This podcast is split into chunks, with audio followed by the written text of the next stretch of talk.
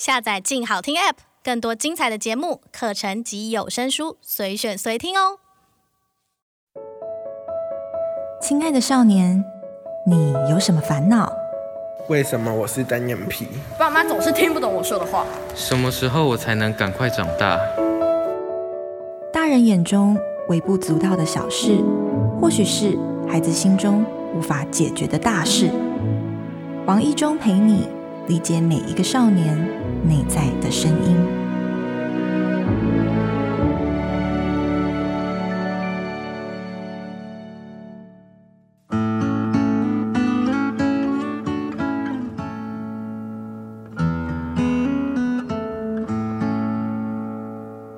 各位听众朋友，大家好，欢迎收听静好听制作播出的节目《亲爱的少年》，我是史上最爱移动的心理师王一中。今天我想和大家谈谈孩子最常面临的问题——同侪关系。韩国电影《女孩青春记事》是我非常推荐的一部电影。剧中描述着一位十岁的小女孩李善。这个小女孩非常的单纯，非常的善良。电影一开始就如同许多校园的画面，孩子在分组，小女孩期待的看着对方，选我，选我，选我。他不是那么敢开口，但是他的眼神似乎在告诉着周围的同学，可以找我一起同一组吗？你会看见孩子期待的眼神。最后落单了，脸部呈现出来的落寞。每次一分组，他总是被排挤在旁边。对他来讲，看着班上几个小朋友的小团体，事实上他非常的羡慕，他非常的期待能够加入这个团体。当中，他也很友善的想帮小团体里面的一个 leader 制作生日礼物送给他。对方也很高兴的告诉他，什么时间、什么地点，你可以一起来参加。小女孩非常的兴奋，回到家，开始非常的用心准备这一件生日礼物。时间到了，当他带着这个礼物来到约定的地方，但是却发现找不到人。原来这群小圈圈，这位 leader 开了这个小女孩一个大玩笑。给她错的时间、错的地点，孩子最后还是一个人。在放假前，孩子认识了另外一个小女生。在那个假期，这两个小女生玩得非常的开心。孩子发现我遇到新朋友，我被接纳，而且相处得非常快乐。就这样，长假结束了，李善回到学校，结果发现。暑假所认识的这个小女孩，竟然跟自己是同班的，她非常的兴奋，非常的开心，向前要跟他打招呼。但是这时，小圈圈里面的 leader 就问了那个转学生：“你认识他吗？”转学生摇摇头。对李三来讲，我被背叛了。接着又回到之前自己在学校的状态，如同。空气般被排挤，在教室里被冷落，就这样一直到一次考试结束，转学生的成绩赢过小圈圈的 leader，看在这个 leader 的眼中不是滋味，紧接着呢就开始拉拢李善，一起想要来排挤这个转学生。对李善来说，终于让他遇到这个时间点，他可以。好好的来报复眼前这位同学，可是每次李善想要对转学生做出恶意举动的时候，他隐约又看见自己以前的模样。电影中描述的这群十岁的孩子，当他们遇到这样子的人际关系，非常细腻、非常微妙，却也非常的复杂，我们就可以想象。当孩子逐渐的长大，来到国中，来到高中，他们所面对的人际关系又是何等的复杂。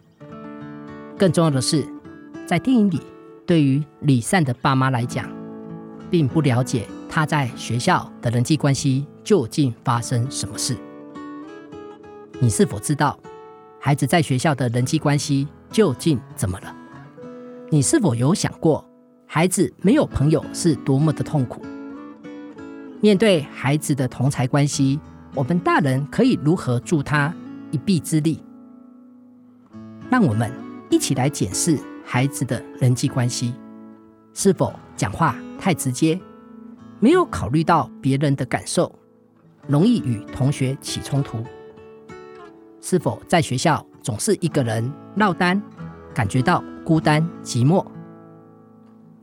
是否不懂得如何拒绝，常常感受到委屈？这一集，我将和大家分享。孩子是如何解释朋友这件事？青少年在分组上经常遭遇到的尴尬与困扰，如何帮助孩子提升社交技巧，建立良好的人际关系？先前在医院服务的过程中，在一次的小团体里，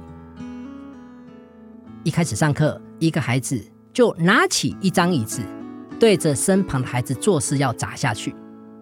那刹那，我挡了下来。第一时间，对我来讲，感到有些莫名其妙。孩子为什么要这么做？因为对方其实什么动作都没做，什么话都没说。我带着孩子到了旁边，一开始我问他：“你在做什么？”我试着让孩子觉察，他自己刚刚拿起椅子朝小朋友砸下去。这时，我再问他：“你这么做到底又是为了什么？”孩子停留了许久，后来他小小声地说：“其实他很怕人家不理他，所以他就只好先刻意威胁对方，至少让其他小朋友可以注意到他。”有些孩子在班上。常常讲话不得体，例如有的孩子讲话很冲动。营养午餐时间，看着胖胖的同学正要夹起眼前的排骨，林小美，你已经这么胖了哈，我建议你哈不要再吃这么多的排骨哈。话一说完，林小美眼睛瞪着他哈。对说的人来讲，我是为你好啊，这么短颗肉真的不要吃那么多好。可是有时候真的得要来思考，我们讲这些话起心动念到底是什么？孩子会告诉你，我是为他好啊。可是我们就忽略了一件事情，你讲这些话，听在别人的耳朵里面，其实是浑身不舒服、不对劲。有的青少年可能会告诉你，你在 IG 上的照片跟本人真的长得很不像。我看你美肌美肤修图滤镜哈，真的是用的太多了哈。没错，孩子说的很真实。对同学来讲，他真的是有后置这张照片。可是你能不能私底下来跟我讲？校园里你会发现，有些孩子总是落单。有时一个人走到生态池，对其他同学来讲，他可能也不想跟我玩。既然他想一个人在那边，那他就一个人。可是我们并不知道，对于这个孩子来讲，其实他多想去找同学一起玩，只是一次一次找，一次一次被拒绝、被排挤，到最后选择一个人，或许自在了一些。也有孩子很清楚告诉你，为什么我一定要分组跟其他人？我一个人可以很自在，但是我分组又要听对方的意见。又要被对方管，我觉得这么多人会让我觉得是一场灾难。对于许多孩子来说，在人际关系上，他也很想加入对方的话题，但是他不知道该聊什么话题，不知道怎么切入，很担心他话一开口，其他同学就鸟兽散了。接下来，我们一起来和孩子聊一聊他自己。对朋友是如何的解释？有些孩子会告诉你，所谓的朋友就是他记得我的生日，他会请我吃东西，我们会彼此讨论功课，彼此一起玩。有的孩子告诉你，我会跟他说心事，他会听我讲心事。有的孩子会说，我们彼此会互相帮忙，一起补习，放学一起走。每一个人对朋友的定义不尽相同，我们可以听孩子说说看，在他心目中，他自己是如何的对“朋友”这两个字下定义。另外，我们可以仔细的去注意，孩子目前在班上，他的好朋友有几个？有的孩子在班上。只要有两三个好朋友就满足了，但是有些孩子，他发现自己需要好多的朋友，他才能够感到比较自在。彼此对于朋友的认定，有些孩子认为你是我的好朋友，但是你发现对方并不这么认为。另外，我们需要仔细的来观察孩子在人际关系上。他出现了哪些困扰？例如，有些孩子经常跟同学起冲突，有时可能因为彼此意见不合，有些时候来自于对方看自己的不顺眼，或者是自己在讲话上的不得体。有些孩子在团体里容易被孤立、被排挤，有些孩子他会出现交不到朋友的烦恼。不知道如何交朋友，在学校，有的孩子会遭受言语的霸凌。你长这样，你还可以出门啊？有的孩子会被嫌弃长相、体型、肤色。有些孩子会出现肢体霸凌，例如走过去对你动手动脚，或者是推你一把。有些孩子甚至于会有关系霸凌。谁跟他在一起，谁就完蛋了。有些孩子会遭受网络霸凌。对于班上的老师来说，我们得要非常的敏感，非常的细腻去注意教室里是否有些孩子总是落单。有时老师很自然的说：“各位同学，现在四个人一组，待会下课前，班长把名单交过来。”当老师话一说完，同学就开始两个两个、四个人一组找到了。有些孩子过来找，但是对方可能告诉你：“我们这组人够了。”有时对方直接挥挥手叫你走开。有的孩子可能告诉你：“谁理你呀？”在这当中，其他同学的组别都已经分好了。这时，孩子独自一个人，没有分到组别。当我们面对孩子总是在分组上落单，我会建议老师可以的话进行所谓的强迫分组。比如说，由老师来规定，各位同学现在按照号码一号到四号、五号到八号、九号到十二号来分组。对于总是落单的孩子，会自在许多，因为在这种情况下，他会有他的组别。他就不用再担心每次遇到一分组就被排挤的这个困扰。当教室里面对分组总是被排挤的同学，如果老师愿意，可以试着让其他同才看到这个孩子的优势能力。例如，在进行躲避球比赛，这个孩子其实杀球杀得非常用力，非常的漂亮。当我们让其他同学有机会目睹这个孩子杀球的力道、杀球的姿势，展现出这个孩子的优势能力。我相信其他同学在看待他，其实会有不一样的想法。同时，在分组过程中，选择组长或队长，也可以让孩子自己来选定，或者是透过抽签，或者是由老师来决定。所以，我们要如何帮助孩子建立良好的人际关系？首先，我们来分析分享与炫耀之间的差别。当孩子告诉同学：“我跟你讲，我爸爸说，等疫情结束之后，要带我们全家去东京迪士尼乐园。”当孩子这么说，听在同学的耳朵里，到底这是分享还是炫耀？对于说的。孩子来讲，当然是分享啊。因为这件事情，我就是来告诉你啦。可是听的对方有时从你讲话的口吻，他会认为你是在跟我炫耀。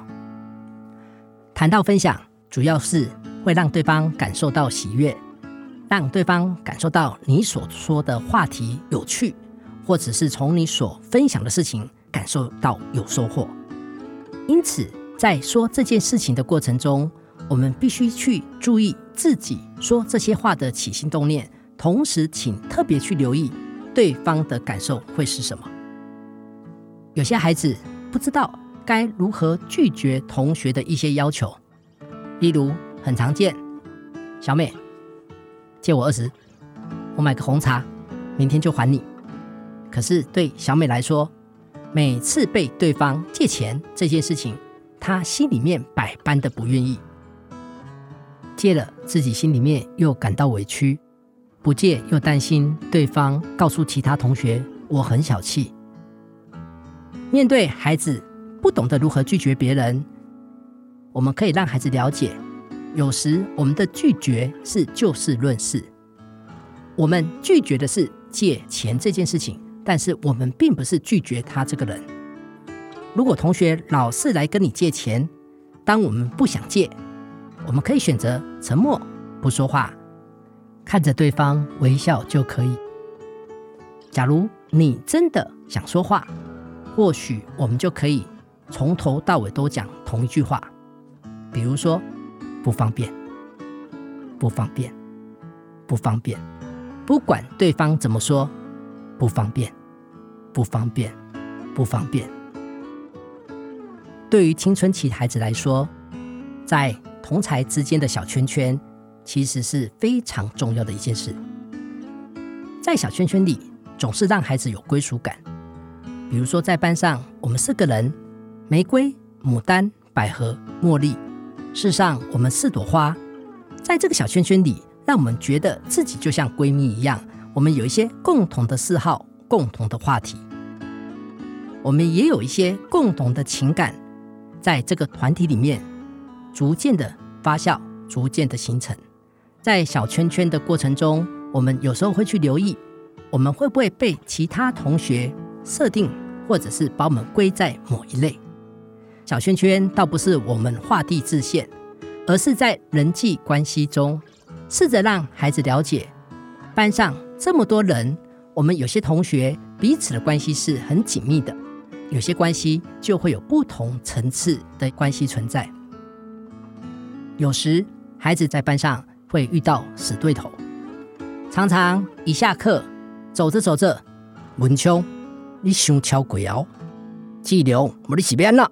常常两个人就在走廊上，我瞪着你，你瞪着我，我呛你，你呛我。在这种冲突过程中，总是让孩子心里面感到不自在、不舒服。当想要拒绝死对头，我们可以建议孩子：如果我心里面拒绝再玩，对方讲文秋，你胸敲鬼哦。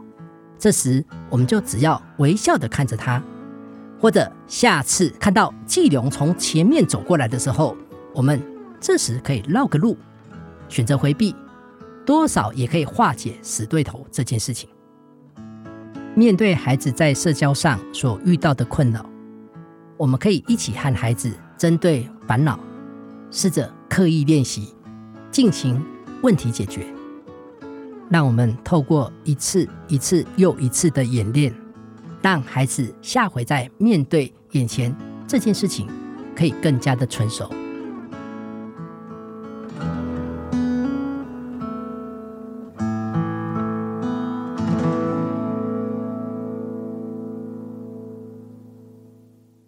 每一个少年都是曾经的你，我想和你说，分享炫耀往往一线之隔。关键在于对方的切身感受。高敏感并不是坏事，但如果伴随着负面思考，很容易对自己坏了事。感谢大家的收听，请继续锁定静好听制作播出的节目《亲爱的少年》，并下载静好听 APP。我是王意中，我们下次线上见。想听。爱听就在静好听。